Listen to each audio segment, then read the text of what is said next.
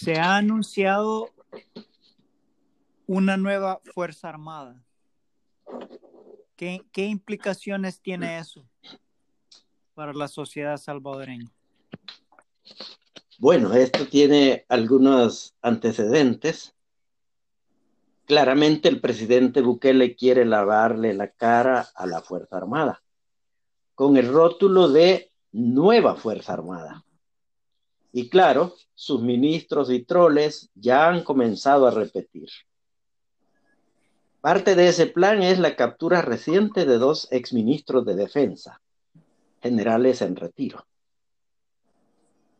Pero esto no es nuevo. Desde la toma de posesión, el presidente comenzó a chinchinear a la Fuerza Armada de una forma inusual y calculada. Después le dio botas y uniformes y le modernizó el equipo. Lo, lo puso a la Fuerza Armada a hacer patrullajes de seguridad y no solo para acompañar a la Policía Nacional Civil, sino que para darle más protagonismo y responsabilidad. También el desfile del 15 de septiembre de 2019 fue un despliegue mediático promocional propio de los años de la, de la tiranía militar, cuando cada dictador de turno hacía su demostración de fuerza. Desde los gobiernos de Arena y el FMLN, la Fuerza Armada ha estado en las tareas de seguridad que no le corresponden ni por la Constitución ni por los acuerdos de paz del 16 de enero de 1992. Bukele está repitiendo la misma maniobra que utilizó para autopromoverse, para hacerse imprescindible. Su propósito ahora es hacer imprescindible a la Fuerza Armada en el tema del combate a las pandillas él se aprovecha del miedo de la gente, de su cansancio, de la oprobiosa carga de las pandillas y sus crímenes, extorsiones, amenazas, violación de la libertad de tránsito, asesinatos, despojo de viviendas de la gente humilde. Es que para la gente ya pasó el tiempo del análisis integral del problema estructural y complejo, del diseño de planes integrales, preventivos y pedagógicos, en el que la seguridad debería ser uno de sus componentes. Y ninguno de los gobiernos de Arena ni del FMLN fue capaz ni responsable de asumir el desafío de un proyecto de solución sostenible. Entonces, entonces, entonces, ¿por qué? Porque esto es imprescindible para, para la memoria histórica de, las nuevas generaciones. ¿Por qué Arena y el FMLN eh, no optaron por esa opción? ¿Qué, qué, trasfondo hay allí que las nuevas generaciones necesitan comprender para entender el por qué Arena y el FMLN no optaron por esa opción? Bueno, no lo hicieron por sus propios intereses porque habiendo tenido la oportunidad de plantearse ese como problema, no lo hicieron, porque rehuyeron cobardemente a su compromiso de cumplirle al pueblo en esa responsabilidad. Eh, hay intereses de por medio y hay ignorancia e incapacidad. Ignorancia para entender que un problema complejo como el de la violencia, tiene raíces sociales y estructurales, en el que, en cuya solución se necesita invertir, en, invertir tiempo, invertir recursos institucionales, invertir dinero. Eso es lo que pasó. Ahora, el gobierno eh, de Bukele continúa como los precedentes que le antecedieron, con el uso unilateral de la fuerza y la represión. Y como hemos dicho, la gente ya cansada, sin implementación de ningún programa complejo, eh, eh, cansada de la odiosa carga de la violencia, aplaude sin importarle que este precedente viole a su antojo los derechos humanos ahora de los pandilleros en prisión. Eh, ya, ya se sabe, es muy conocido que toda persona que por sus crímenes haya sido condenada a prisión, pierde el derecho a la libertad, pero no sus derechos humanos. No se le puede agregar castigo sobre castigo. El que sigan ordenando sus crímenes desde la prisión es incapacidad de sus carceleros.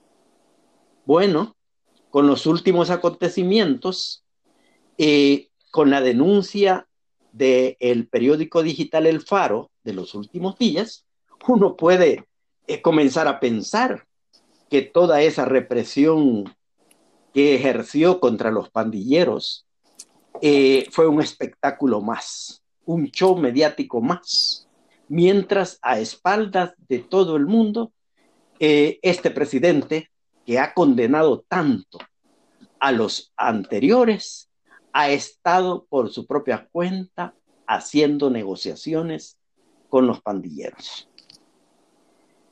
Bueno, el, el 9 de febrero de 2020, el presidente encabezó un operativo de, de decenas de oficiales y soldados de la Fuerza Armada y de 100 policías nacionales y se metió en la Asamblea Legislativa. Allí, entre otros desplantes, el presidente llamó a la insurrección del pueblo, insultó y humilló a los diputados. En dicho operativo encabezaron sus fuerzas respectivas el ministro de Defensa y el director de la Policía Nacional Civil. En toda su campaña hostil contra la Asamblea Legislativa y la Sala Constitucional, el presidente ha sido acompañado física y verbalmente tanto por la Fuerza Armada como también por la Policía Nacional Civil. Bueno, eh, la, la, gente ha venido calificando esto como un como amagos de dictador, pero ahora entendemos cuando él empieza a promover su nueva Fuerza Armada, que realmente esa, esa demostración de fuerza es parte de su plan de promoción de esa nueva Fuerza Armada de la que está hablando. Ahora, desde el punto de vista de la tradición uh, represiva histórica en El Salvador, uh, ¿se podría de alguna manera mantener la noción de que prevalece una cultura violenta? Oh, sí, esa es, ese es precisamente el, el caldo de cultivo que desecha cualquier posibilidad de conservar una institución cuya tradición de represión y de violencia es innegable. Está a la vista si uno revisa la historia de este país. Eh, el papel de la Fuerza Armada en el uso de la violencia, en la promoción de la violencia, está totalmente confirmada. Confirmada a todos los niveles de la sociedad, judiciales, eh, educativos, en la comunidad, en la escuela, en el hogar, en la familia, en la forma en que se desenvuelven los uh, trabajadores motoristas cuando van en la calle a hacer sus trabajos y alguien se les atraviesa y todo lo demás. Exacto. Por eso eh, se ha hablado de una cultura de la violencia y una violencia cultural, porque en efecto está inmersa en todo. Es parte eh, aún de la forma en que se cuida a la pareja, a la esposa cuando está embarazada, de la manera en que se cuida al recién nacido, de la manera en que se trata a los infantes en la edad temprana, de la manera en que se enseña en la educación, de la manera en que funciona la familia y de la forma en que en la sociedad hay una sociedad civil, entre comillas, y otra que se supone sociedad militar. Pero la violencia realmente está en todo y es una violencia estructural que permea todos los niveles de la sociedad y todas las formas de vida en un país como El Salvador. Eso es así. Ahora, hablando, hablando un poco de los eventos históricos, se ha comentado en dadas ocasiones que después de la ofensiva insurgente de enero del 81, en el seno de la dirigencia insurgente se promulgó y se catapultó a una salida reformista y se desechó la aspiración liberadora de triunfar y fundar un ejército popular de liberación. ¿Qué, qué de trasfondo hay atrás de todo eso en relación a esta supuesta nueva Fuerza Armada? Sí, en efecto, una de las, eh, de, la, de las aspiraciones de los movimientos de liberación originados a principios de la década de 1970 era claramente la derrota de la Fuerza Armada Gubernamental y la construcción del Ejército Popular de Liberación. Eh, en la medida en que en la década de los 70 se avanzó, con ese propósito se reunieron y se unieron, entre comillas, las cinco organizaciones insurgentes que existían en 1979. El acuerdo era precisamente luchar por esos por tres objetivos.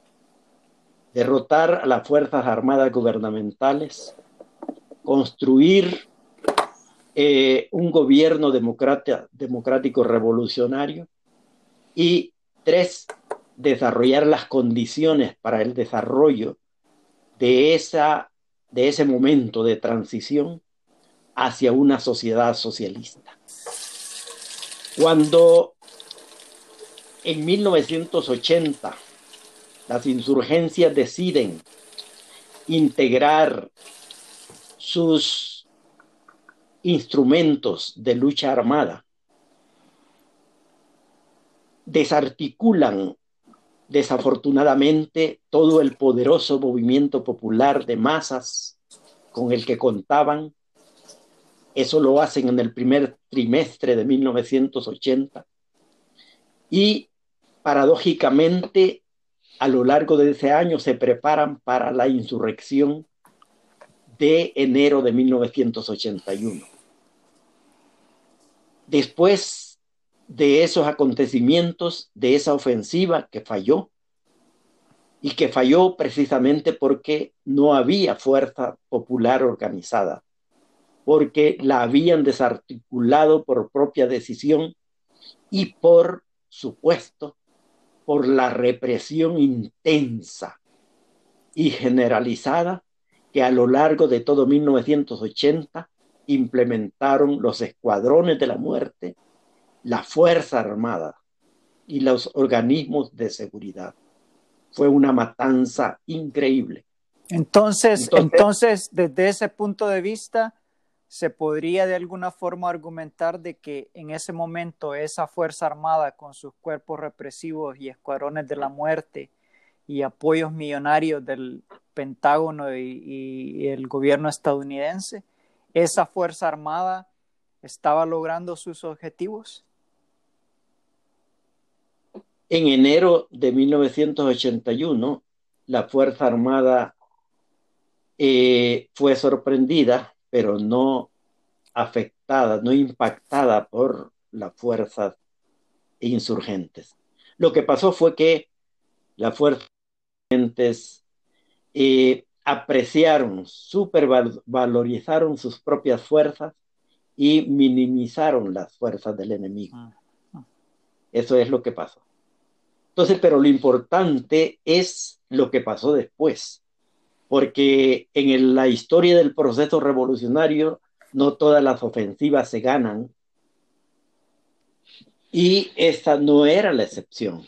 la excepción sucede inmediatamente después de la ofensiva. En el seno de la dirigencia insurgente comenzó a cundir la frustración, la desesperanza. Y es por eso que es en ese tiempo cuando comienzan a formular soluciones que nada tenían que ver con la propuesta original. Los sectores más, los dirigentes más frustrados son precisamente los que crean la opción de un gobierno de salvación nacional que era un acuerdo de solución negociada en el que cada parte tendría participación en, en un gobierno mixto. Habría combinación de las Fuerzas Armadas y habría una solución a nivel del gobierno. Eh, pero no contaban estas, estos sectores conciliadores con que la respuesta gubernamental sería cerrada, totalmente miope, y sin advertir que lo que la insurgencia estaba es ofreciéndole eh, una solución reformista con la que se evitaría todo el costo de la guerra, la continuación del conflicto. Se ha dicho a veces que desde el momento en que Manuel José Arce dijo el ejército vivirá mientras viva la república, eso de alguna manera ha formado la cultura de las Fuerzas Armadas, pero ¿qué, qué implicaciones tiene eso dentro de lo que hemos, hemos vivido dentro de, tantos años, eh, no solamente de dictadura, sino que también de, supuestamente gobiernos democráticos frágiles desde los acuerdos de paz del 92 hasta la fecha. Sí, en efecto, eh, uno puede entender y se entiende que la Fuerza Armada como institución y sus oficiales eh, crean, crean en, eso, en esos lemas, crean en el lema de que una cosa, la República, tiene que ver con la vida del ejército y el ejército tenga que ver con la república.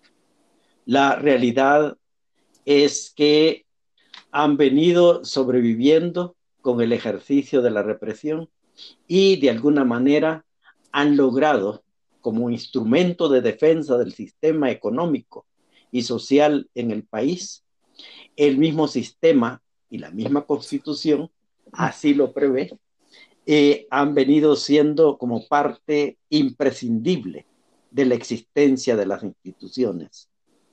Eso en realidad ha sido influenciado ideológicamente al punto en que eh, ni siquiera los sectores más avanzados, que supuestamente eran los más avanzados, los insurgentes, se propusieron seriamente cuando trabajaron por la solución negociada, no se propusieron seriamente ni siquiera la refundación de las Fuerzas Armadas. Lo que propusieron fue un plan de reforma de las Fuerzas Armadas. Y si uno, si uno ve en qué consistieron esas, esas reformas, todas son de tipo, de ese tipo, reformas, no es refundación a lo más que llegaron es a establecer una forma de eh, nueva educación, nueva doctrina de la Fuerza Armada, que no constituye realmente una refundación, al punto en que la Fuerza Armada fue decisiva en la solución del acuerdo de paz y eh, aún los mandos más cuestionados de dirección represiva, como es la Tandona, continuó los dos o tres años subsiguientes en el mando de esa institución. Eh, yo creo que la insurgencia desaprovechó em, eh, una oportunidad histórica para replantearse al menos la refundación de esa institución. porque son tres cosas diferentes. Una es, son los cambios, que son los que hubo. Otra es la refundación y otra es que no exista Fuerza Armada. Y lo que está planteándose ahorita por parte de este presidente es la continuidad de esa institución. Entonces, uno podría decir que la, de alguna forma la Fuerza Armada, todas estas décadas anteriores eh, de memorias históricas de dictaduras militares y después de los acuerdos de paz, las Fuerzas Armadas del Salvador se autoproclamaron como imprescindibles y se enquistaron dentro de la sociedad como para darse a entender que eran un ente automáticamente independiente y necesario para que la sociedad siguiera. Así es. Eh, ese trabajo es el que hicieron al punto de que nadie eh, cuestione, por ejemplo, que nadie se haya puesto a pensar en el golpe de Estado de abril de, octubre de 1979, por ejemplo, que lo mejor era eh, erradicar la Fuerza Armada. No, lo que hicieron fue negociar los jóvenes progresistas de la Fuerza Armada con las partes más regresivas de la Fuerza Armada. Y la dejaron sobrevivir. Bueno, el, colmo es que los partidos de la dictadura en El Salvador sobreviven. El PCN, que había, había sido fundado en 1962 para sustituir al PRUD, que era el partido oficial que cayó en octubre de 1960 en el golpe de Estado, eh, ese partido continuó en abril de 1979. Y más tarde, por vergüenza histórica, se cambiaron el nombre y hoy se llaman Partido de Convergencia Nacional. Eran Partido de Conciliación Nacional. Después de sobrevivir en la represión durante los gobiernos de Julio Adalberto Rivera, Fidel Sánchez Hernández, Arturo Armando Molina, el más el dictador más retrógrado del Salvador y el que cometió tantos crímenes, y luego Carlos Humberto Romero, el que le, dio continuidad a tanta masacre. Eh, ese partido, que era copartícipe de tanto crimen, sobrevive. ¿Cómo es posible? ¿Y cómo es posible después de que haya habido tanta matanza en 1989 y que hayan llegado al extremo de eh, asesinar a los padres de la Universidad Católica, ¿cómo, es posible que esa misma, eh, el mismo partido del mismo gobierno que negoció con la guerrilla sobreviva durante toda una década y sobreviva todavía con la llegada del partido de la insurgencia. Es que, es que estas cosas solo se entienden si se analizan a la luz de los intereses de clase de los protagonistas. el, el partido FMLN no es solo que no quiera, es que no puede. Y es que no se le puede pedir peras al olmo el partido FMLN es incapaz, fue incapaz y seguirá siendo incapaz porque sus capacidades insurgentes, subversivas, eh, revolucionarias, liberadoras, socialistas, desaparecieron a partir de 1983. Y, definitivamente. pero aún así, uno podría decir, ¿por qué si hubo una sangrienta guerra civil en 1948 en Costa Rica, el gobierno de aquel entonces decidió prescindir de la carga y los costos y riesgos, riesgos y entre paréntesis riesgos políticos, eh, de dictaduras militares y todo lo demás que eso pueda sacar para desistir de una fuerza armada. ¿Y por qué no en el caso de El Salvador hacer lo mismo? Ya entendido de que el dado caso de la guerra civil de El Salvador tuvo tantos costos, no solamente sacrificios humanos, materiales y obviamente económicos y sociales y todavía aún no entendibles psicológicos y trastornos mentales que todavía nadie sabe qué son. ¿Por qué el caso de Costa Rica eh, la hace tan diferente? Eh, y el atacar, el desistir de, de, esas Fuerzas Armadas y en el caso de El Salvador se sigue con lo mismo. Sí. Eh, sabia la decisión de los promotores de esa iniciativa en 1948 en Costa Rica. Sabios, sabios todos. Y se puede vivir sin eso al punto de que los costarricenses no están pensando en retroceder en esa decisión histórica que tomaron.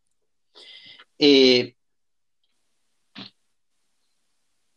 en el caso de El Salvador, hay que agradecerle a las fuerzas regresivas eh, su capacidad de maniobra para sostenerse como institución. Eh, la oligarquía salvadoreña es miope, es retrógrada, es regresiva y no tiene ninguna posibilidad, no, ni tiene ni tuvo ninguna posibilidad de recapacitar en que bien podría vivir sin ese instrumento de represión que le ha servido siempre. Primera diferencia entonces es que la oligarquía salvadoreña es particularmente obcecada, miope, regresiva y cavernaria, en el sentido de que los cambios pueden servir para la sobrevivencia del mismo sistema de injusticia capitalista que los hace a ellos explotar eh, a los demás, a las grandes mayorías. Segunda gran diferencia, la Fuerza Armada no llegó, no fue llevada en los momentos decisivos a eh, una debilidad orgánica ni ideológica que la pusiera en posición defensiva y más que todo reflexiva para entender que su existencia es ociosa, es inútil, es criminal y no tiene ningún costo positivo para la, para la sociedad. Eh, no fue llevada a, eso, a esos estados de debilidad, ni en los momentos más decisivos, que los enumero.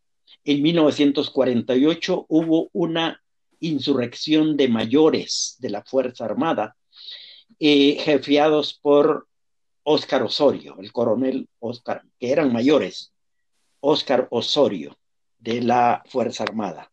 Él y otros oficiales encabezaron un golpe de Estado contra el presidente de Castaneda Castro y, e, e implementaron una serie de reformas muy importantes para la vida de El Salvador.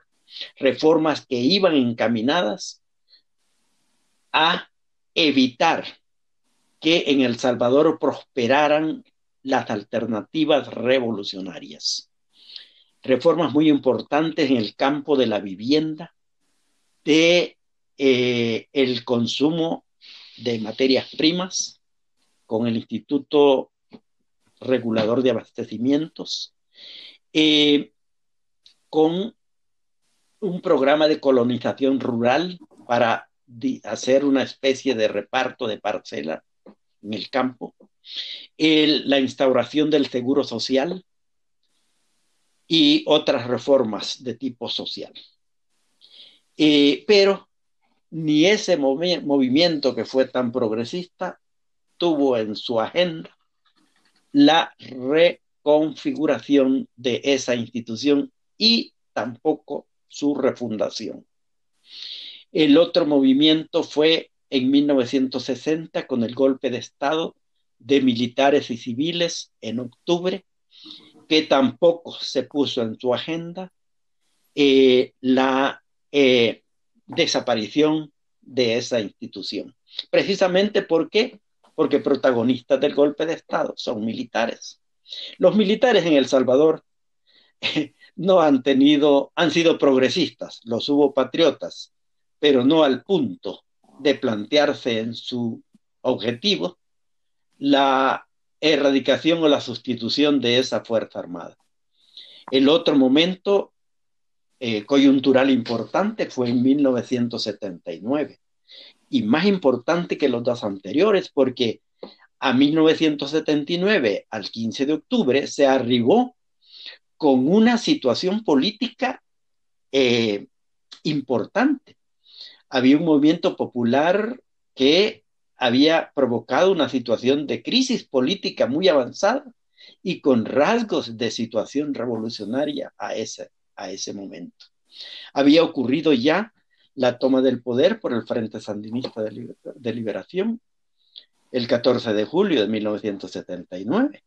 Entonces, eh, ese golpe de Estado que también estaba em, encabezado por jóvenes progresistas.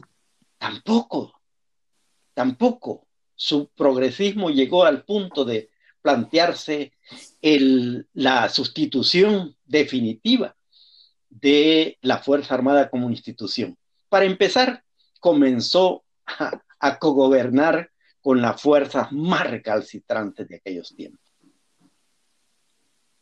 Eh, luego, la otra coyuntura histórica es la que se da con la insurgencia.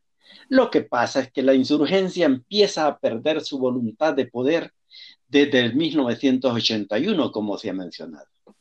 Esa voluntad de poder fue eh, gratificando cada vez más la solución reformista.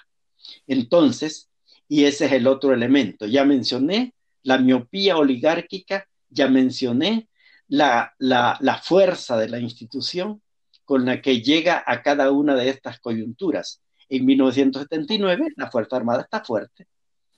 En, 1900, en 1989, con la otra ofensiva, la Fuerza Armada está fuerte como institución. Eh, en ningún momento, pues, se llevó a la Fuerza Armada a una situación de debilidad en la que por sí misma contribuyera a su autoerradicación. De tal manera que hay una insurgencia como cuarto elemento, hay una fuerza política dirigente que no tiene la voluntad de que esa institución como tal desaparezca de la vida social y política del país. entendible todo esto. Ahora, ¿qué, ¿qué implica el hecho de que antes, en términos de aspectos de clase, eh, sectores como el grupo del PCN y Arena se refugiaran detrás de la Fuerza Armada para continuar con sus intereses de clase, obviamente se beneficiaba la Fuerza Armada y se beneficiaba el grupo oligárquico. Luego llega el FMLN al gobierno y sigue en la misma trayectoria. Pero ¿qué implicaciones tiene ahora el hecho de que el presente gobierno de Nayib Bukele esté promoviendo de la misma forma. ¿Qué pretensiones existirían o pretendería este señor Bukele ah, en el trasfondo de, esta situación? Este señor, este presidente, acostumbrado al show mediático, comenzó en ese tema con el show mediático. Por ejemplo, ¿quién, quién daría cinco por defender que la tercera brigada de San Miguel no se llamara más eh, Coronel Monterrosa? ¿Quién? ¿Quién se opondría a eso? Ese fue su acto mediático en la toma de posesión. Ese fue su gran eh, toque con guantes de seda a la institución. Y después de eso, ¿qué es lo que se, qué es lo que se viene planteando?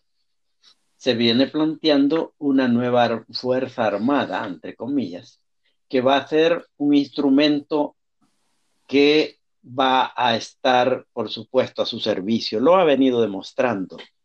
Esos, esas, esos eh, eh, despliegues que ha tenido son precisamente para eh, ganarse la obediencia ciega de esos mandos, de esa...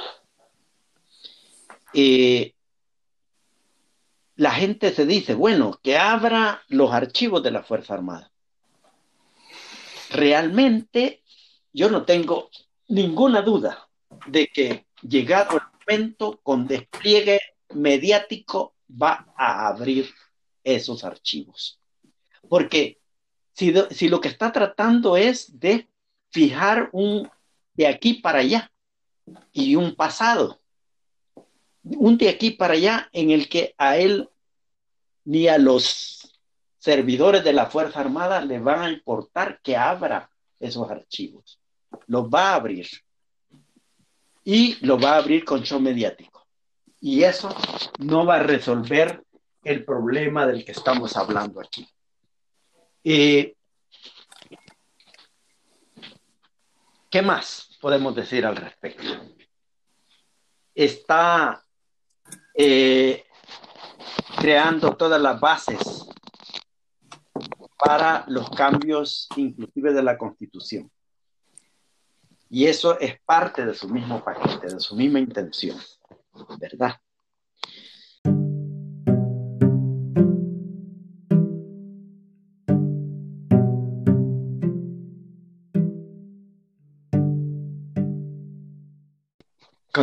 Nayib Bukele necesita una fuerza armada que no le dé golpe de Estado, pero que pueda darle golpe de Estado a otros. O sea, lo que él necesita es un instrumento que ciegamente lo defienda. Y al mismo tiempo sea capaz de neutralizar los intentos de otros para desestabilizarlo a su gobierno. Eso es lo que está precisamente buscando. Las condiciones, las condiciones favorables para hacer, para seguir con sus planes, le han sido propiciadas en bandeja de plata, tanto por los partidos de la oligarquía como por el partido de izquierda, entre comillas. Tiene todo a su favor y lo ha sabido aprovechar. Al mismo tiempo, hay un desconocimiento por descuido, por omisión y por intención de la memoria histórica en este país, en el que se está, ha llevado a la gente a aprobar con su silencio o peor, con su aplauso, esos retrocesos que están ocurriendo en la vida política del país. Este presidente no es ni mejor en absoluto que los que le precedieron. Está al servicio de un sector de la burguesía que ha comenzado desde que él estaba en la alcaldía de San Salvador a ser favorecida. Y todo, todo lo que se está develando está demostrando que también el otro eje de su gobierno, la anticorrupción, es no más una tapadera de su propia corrupción. Y la Fuerza Armada que tiene y que quiere que, sea, que le sea todavía más fiel y más ciega, le está protegiendo y lo va a seguir protegiendo.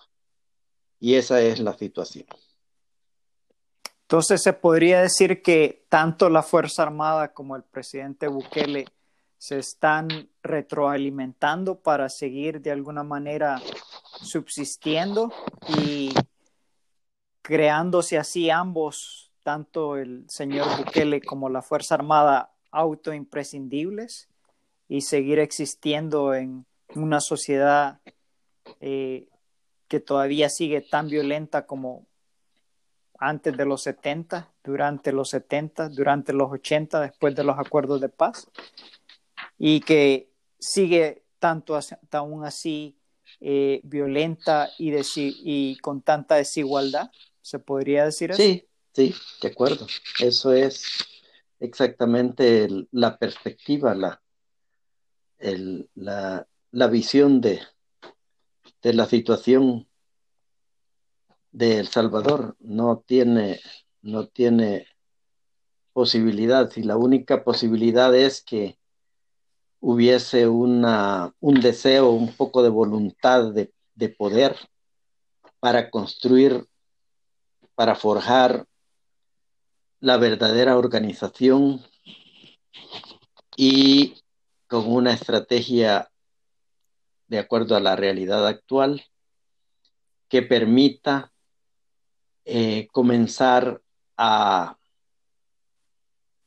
a trabajar con los problemas reales que vive la gente y que de ninguna manera este señor le va a solucionar, porque él no es eh, el gobierno que responda a los intereses de las grandes mayorías y de las pequeñas minorías de nuestro pueblo, sino que responde a un sector de la burguesía.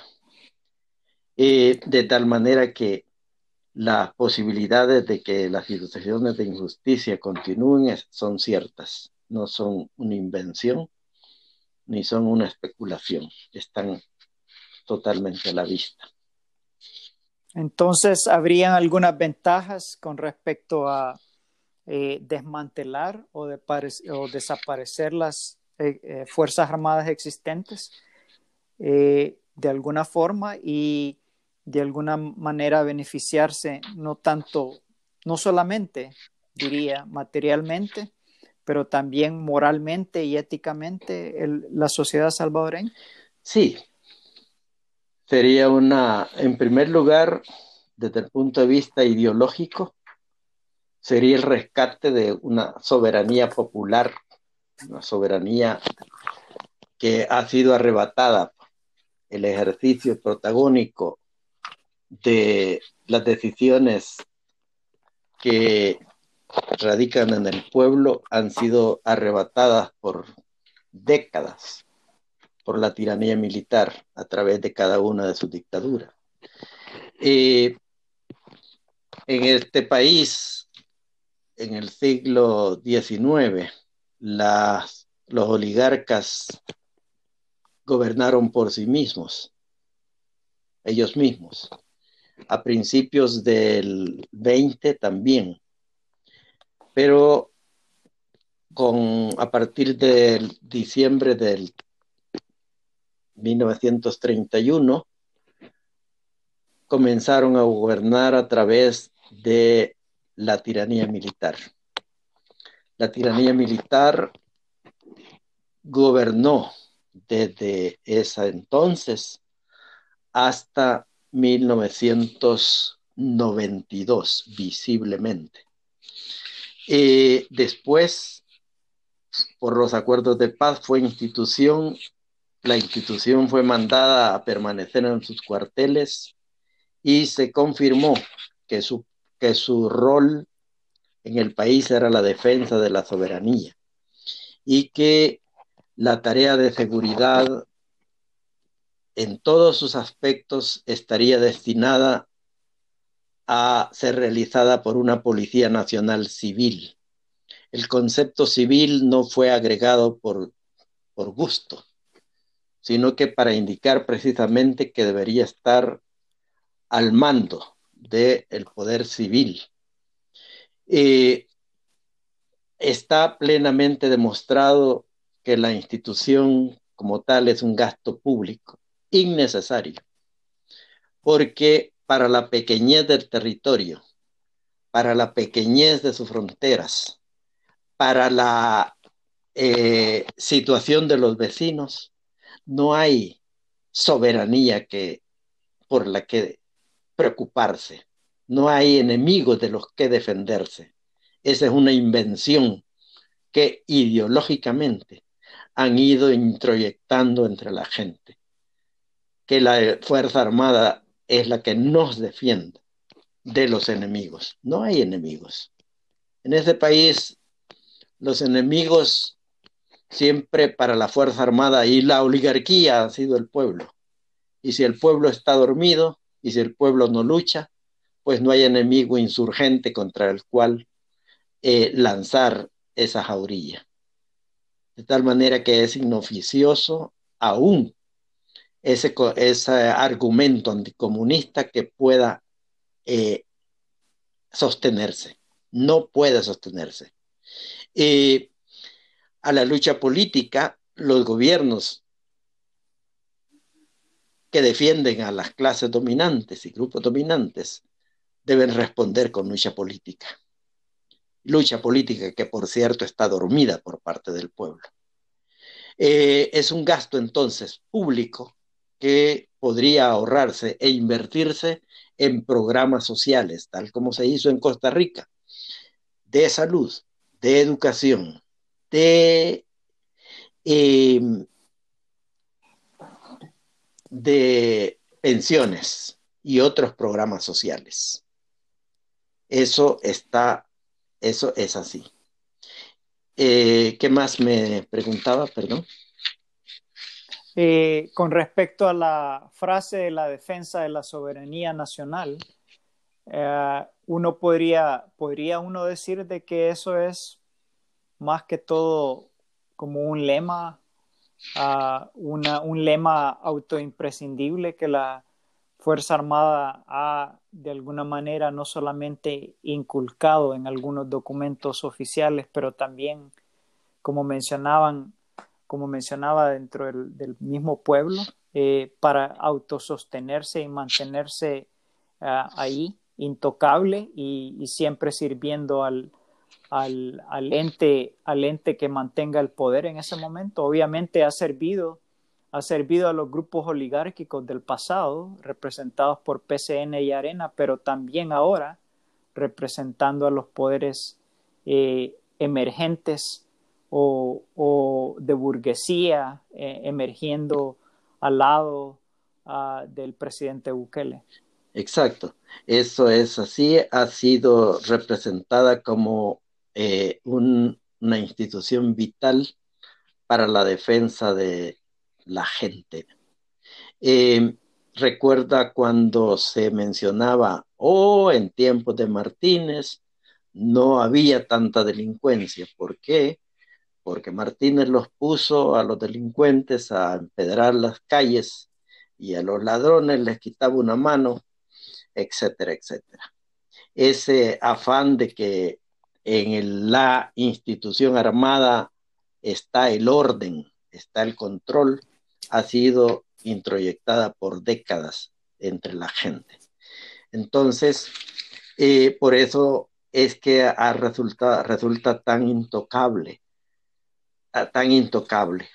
Y aún recuerdo, como le explicaba antes, esa, es que es la institución eh, la persistente en las realidades sociales, no solo de El Salvador, sino de América Latina.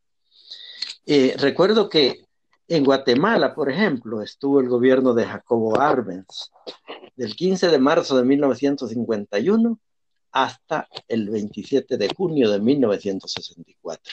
¿Y quiénes lo voltearon? La misma institución en la que él tuvo los amigos que le ayudaron a eh, llegar al, al gobierno. Era un gobierno constitucionalmente electo, el coronel Jacobo Arbenz. Lo mismo ocurrió en Argentina.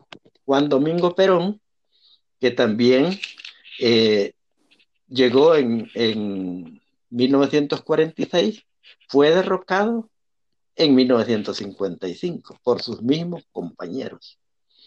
Juan Velasco Alvarado en Perú en octubre de 1968 y fue derrocado en agosto de 1975.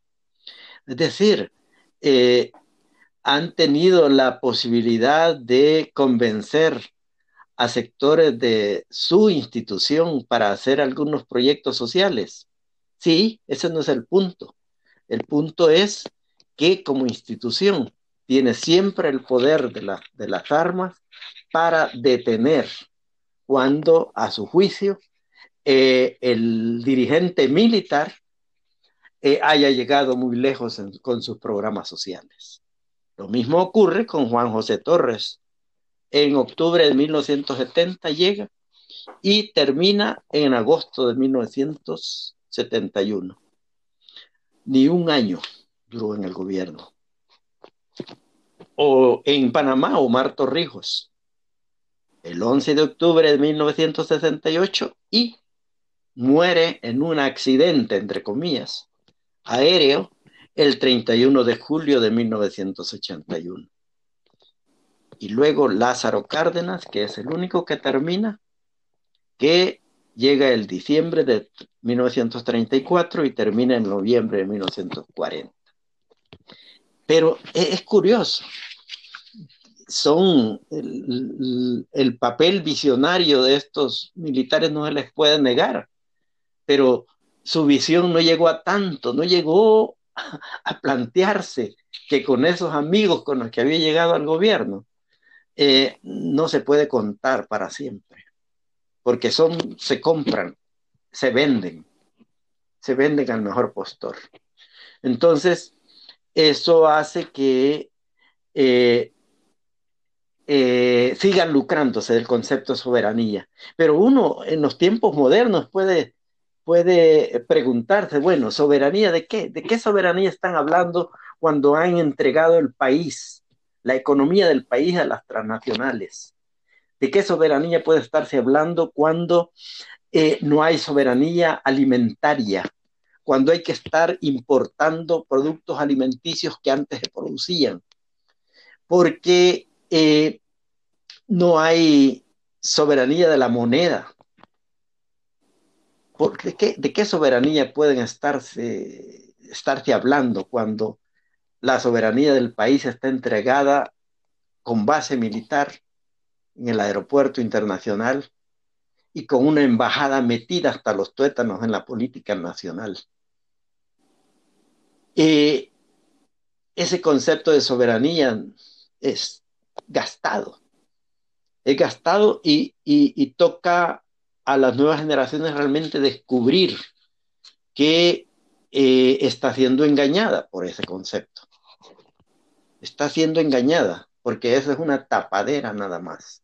La soberanía es un concepto manipulado y la soberanía puede cuidarse y puede guardarse eh, con más posibilidades sin esa institución que es la que con su poder la pone en riesgo, porque es esa institución la que se vende a los intereses extranjeros cuando así se lo demandan. Y entonces, en base a eso, en términos de intereses de grupo, eh, se podría decir y argumentar que la Fuerza Armada de alguna forma entonces ha creado como una maquinaria de exitosa de marketing, de autosubsistencia, eh, para mantenerse en su posición de poder eh, hegemónico, alianzas con otros grupos de poder existentes en la sociedad que le permitan de alguna forma seguir resurgiéndose e inventándose, porque como ya dijimos, el presente gobierno de Bukele no representa la oligarquía tradicional, pero sí representa nuevos intereses de poder de grupos burgueses que no son necesariamente ni tienen intereses eh, eh, con, el, con las eh, gentes trabajadoras ni con los grupos más bajos de la sociedad salvadoreña. Sí, ah, se ha venido traficando con una, con, en toda Latinoamérica, no es cosa solo del Salvador. Eh, claro, en Sudamérica comenzó más temprano. Cuando en 1900, en la década de 1980 se desmontaron las dictaduras militares en América del Sur, fueron sustituidos por democracias burguesas. El sostenimiento de las democracias burguesas eh, implicó el, sometimiento ideológico de los movimientos populares. ¿Qué quiere decir esto? Que a los pueblos no se les, no se les presionó, no se les, e, e, fue todo tan inducido. Eh, la deducción es, no hay dictadura militar, entonces nosotros nos organizamos como partidos políticos. Las clases dominantes han sido muy inteligentes en América del Sur, porque entendieron que a esas insurgencias había que domesticarlas y amansarlas sin sacrificar lo fundamental, presentándoles la trampa de la participación electoral libre para que allí se distrajeran. Entonces, cuando no hay movimientos insurgentes, cuando no hay movimiento popular que luche combativamente por sus intereses, pues no hay represión, sencillamente. Hay una lógica. La careta democrática de la violencia de clases se cae no por sí sola, se cae con la lucha organizada y combativa de los pueblos. Cuando no hay lucha organizada y combativa de los pueblos, la democracia burguesa vive en paz. No necesita sacar a la Fuerza Armada a desatar represiones.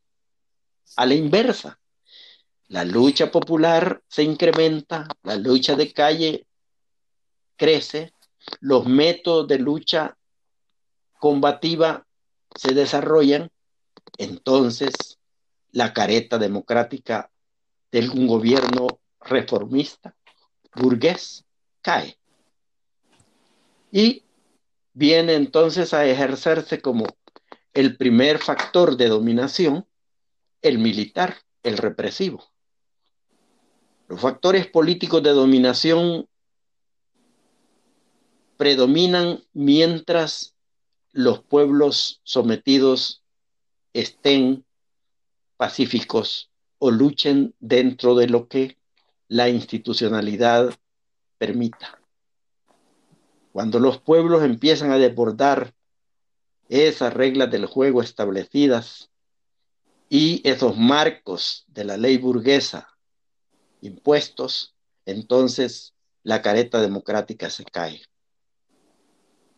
Y eso ha permitido que prospere un segundo mito, el segundo mito es que los golpes de Estado clásicos no existen.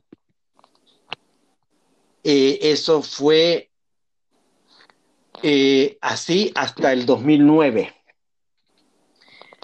Cuando sucede en junio del 2009 el golpe de Estado contra Manuel Zelaya en Honduras, los analistas de izquierda pusieron el grito en el cielo y gobiernos también de izquierda y progresistas de América Latina pusieron el grito del cielo diciendo, eso no es posible. ¿Cómo es posible? Ya, ya, ya, eso no es posible. ¿Cómo es? Es inaudito. Y lo calificaron así. Inaudito que la Fuerza Armada depusiera a Manuel Zelaya. No, es que ha sido decidido en el Congreso, decían. otros. Ah, es un golpe de Estado parlamentario. Ah, y entonces se puso de moda el tal juicio político. Trasladado, impeachment, ¿no? Y, y lo mismo le recetaron a Fernando Lugo.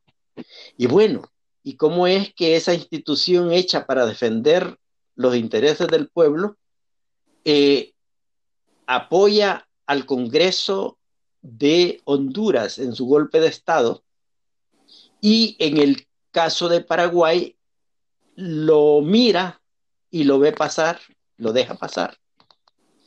Eh, ¿Y cómo es que en el caso de Brasil mira y lo deja pasar y cuando deja de servir a, Dilma Rousseau, que fue la derrocada, empieza a servir al usurpador con la misma naturaleza? O sea, es una institución que sirve, que puede servir a un gobierno burgués progresista como puede servir a un gobierno burgués tiránico, dictador. ¿Y de qué sirve una institución así? ¿Para qué sirve una institución así? Eh, si sirve la causa siempre de unas minorías, de unos pocos.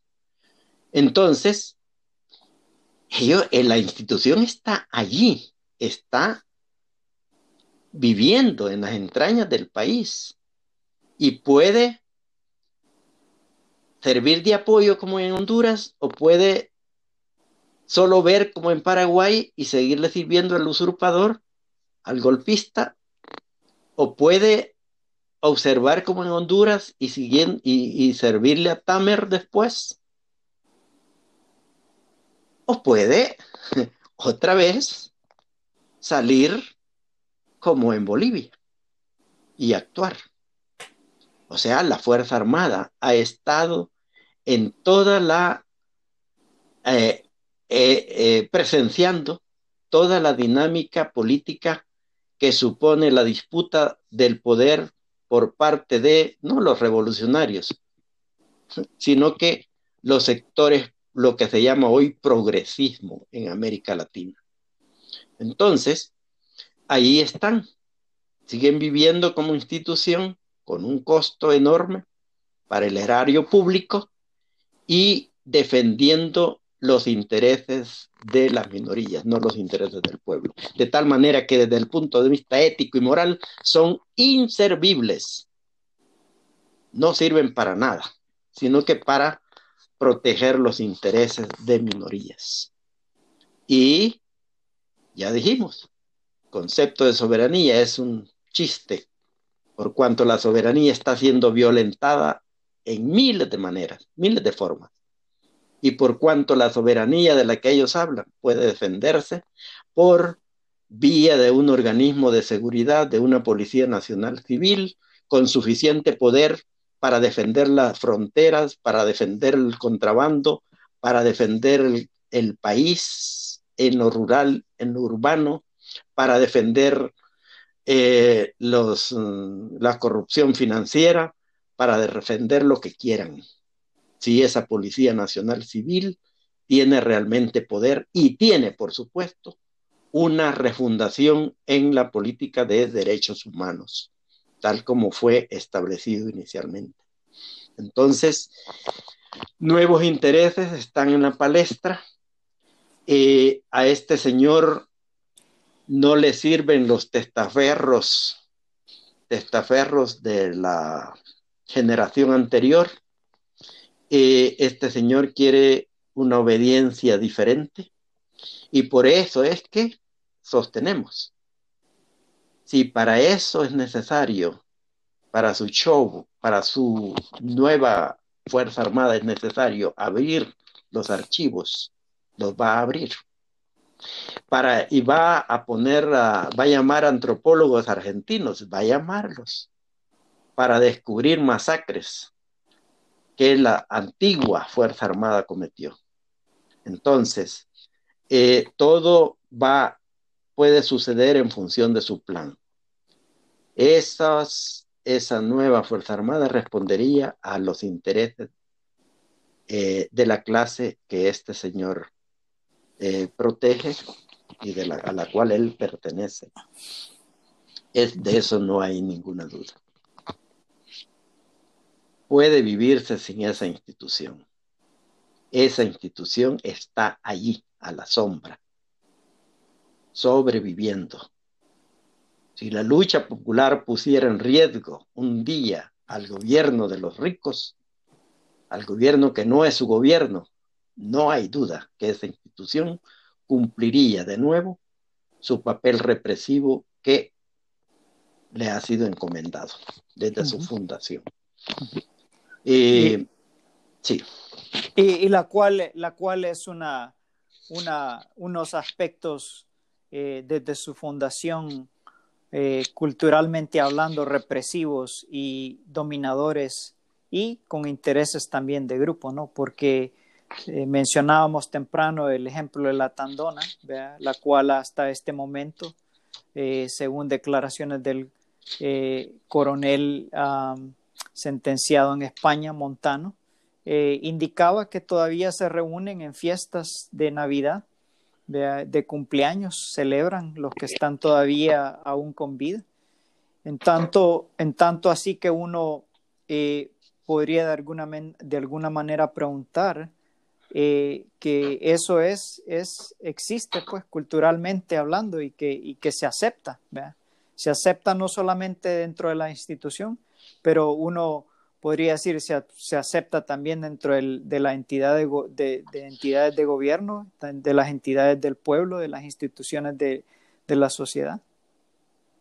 Sí, exacto. Y eso me trae a cuenta la palabrita esta tan socorrida que se llama impunidad. Entonces, ahí están gozando de impunidad los sobrevivientes de esa generación. Y, y parte, parte, que, no, que no nos sorprenda si un día eh, la mano de la justicia, entre comillas, se extendiera a, a quitarle la impunidad a estos que la están bailando todavía.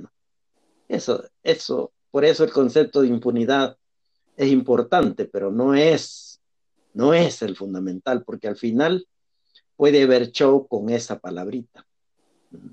Eh, bien podría ponerse a abrir los archivos, como ya dije tres veces, y a descubrir la mano peluda de estos viejitos que están gozando de, impunidad.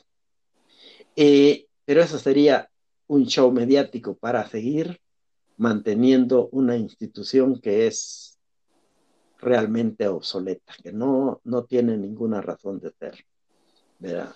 Su mantenimiento.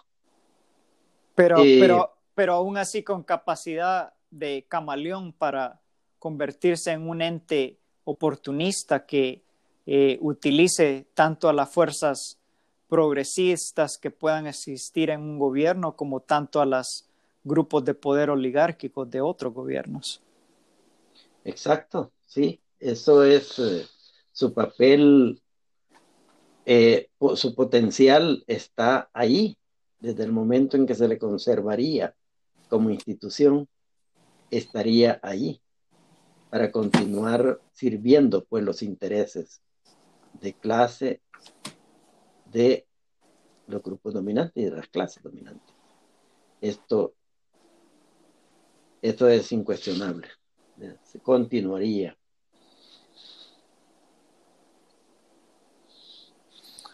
Bueno, entonces llegamos hasta aquí con esta entrevista. Muchas gracias. Bueno, a ustedes. Gracias.